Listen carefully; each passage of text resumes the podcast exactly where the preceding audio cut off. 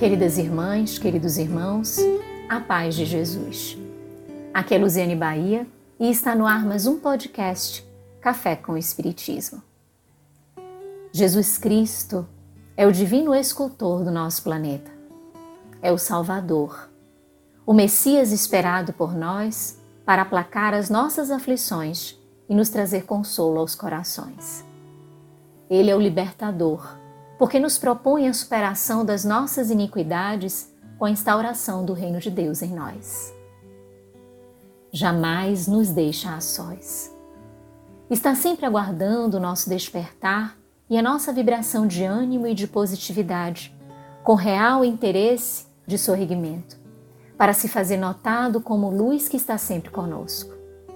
É a fonte da água viva que promove vida em abundância.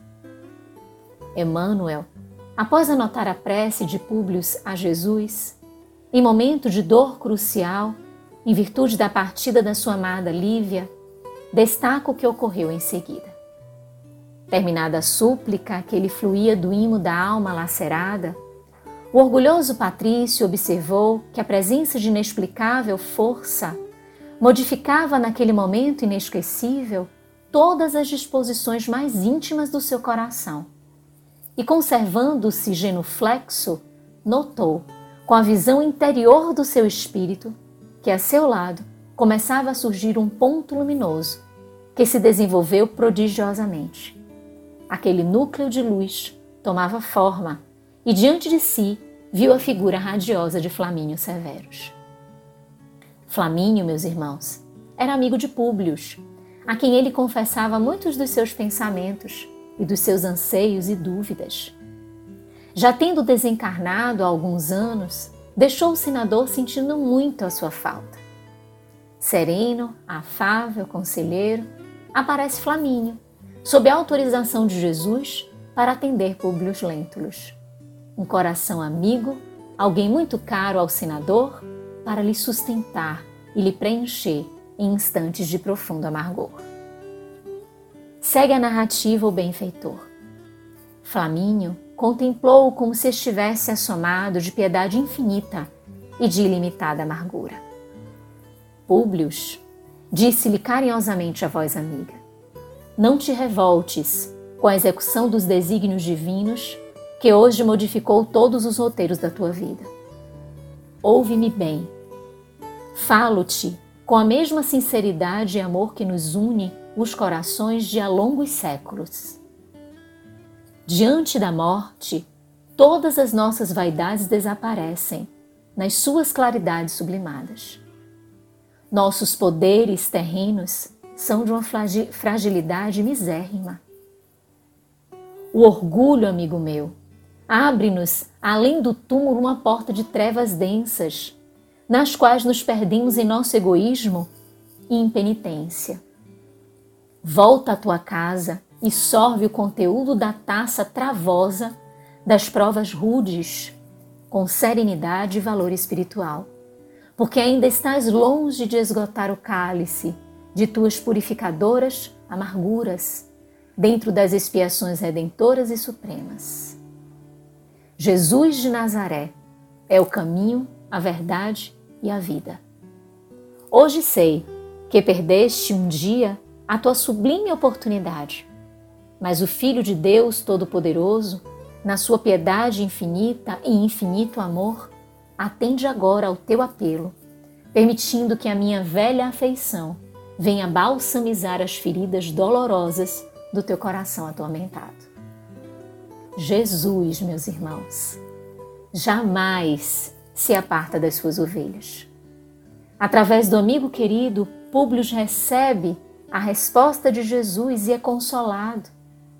Ele é o bom pastor, que veio para nos conduzir à verdade e à vida. Ele não desiste de nós. Reitera diariamente o convite para o festim das bodas, bodas do seu coração em união com o coração da humanidade. O orgulho, o egoísmo, as paixões arrebatadoras nos conduzem ao afastamento deste amor tão generoso e tão bondoso. E quantas vezes achamos que Jesus se afastou de nós, enquanto que fomos nós que nos distanciamos dele.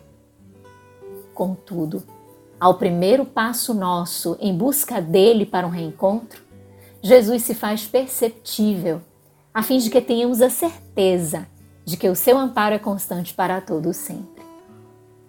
Amando-nos muito, foi que ele pediu ao Pai, e este enviou o Consolador prometido. Vemos que em dias tão desafiadores, como é significativo termos a presença da doutrina dos Espíritos, educando-nos, esclarecendo-nos e principalmente consolando-nos, pois as dores são imensas, por serem dores para as transformações urgentes e necessárias em nossa história espiritual. Assim, finalizando os nossos episódios sobre o primeiro dos romances de Emmanuel, particularmente quanto ao encontro com o Mestre Jesus, é que deixamos as palavras finais com o próprio autor espiritual. O senador deixou que todo o seu pensamento se perdesse na tempestade das mais abençoadas lágrimas de sua vida. Arfando nos soluços de sua compulsão, suplicava mentalmente: Sim, meu amigo e meu mestre, eu quero compreender a verdade e almejo o perdão das minhas faltas enormes. Flamínio, inspiração de minha alma dilacerada, seu meu guia na tormentosa noite do meu triste destino. Vale-me com a tua ponderação e bondade. Toma-me de novo pelas mãos e esclarece-me o coração no tenebroso caminho. Que fazer para alcançar do céu o esquecimento de minhas faltas? A serena visão, como se se houvera comovido intensamente ao receber aquele apelo, tinha agora os olhos iluminados por piedosa e divina lágrima. Aos poucos, sem que Públio pudesse compreender o mecanismo daquele fenômeno insólito, observou que a silhueta do amigo se diluía levemente na sombra, afastando-se da tela de suas contemplações espirituais. Mas, ainda assim, percebeu que seus lábios murmuravam piedosamente uma palavra: Perdoa. Aquela suave recomendação caiu-lhe na alma como bálsamo dulcificante. Sentiu então que seus olhos estavam agora abertos para as realidades materiais que o rodeavam, como se houvera acordado de sonho edificante. O pedido derradeiro de Flamínio, meus irmãos, ao amigo querido é perdoa.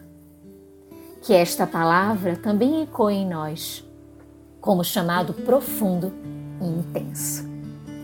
Com gratidão imensa no coração, um grande abraço e até o próximo podcast Café com Espiritismo.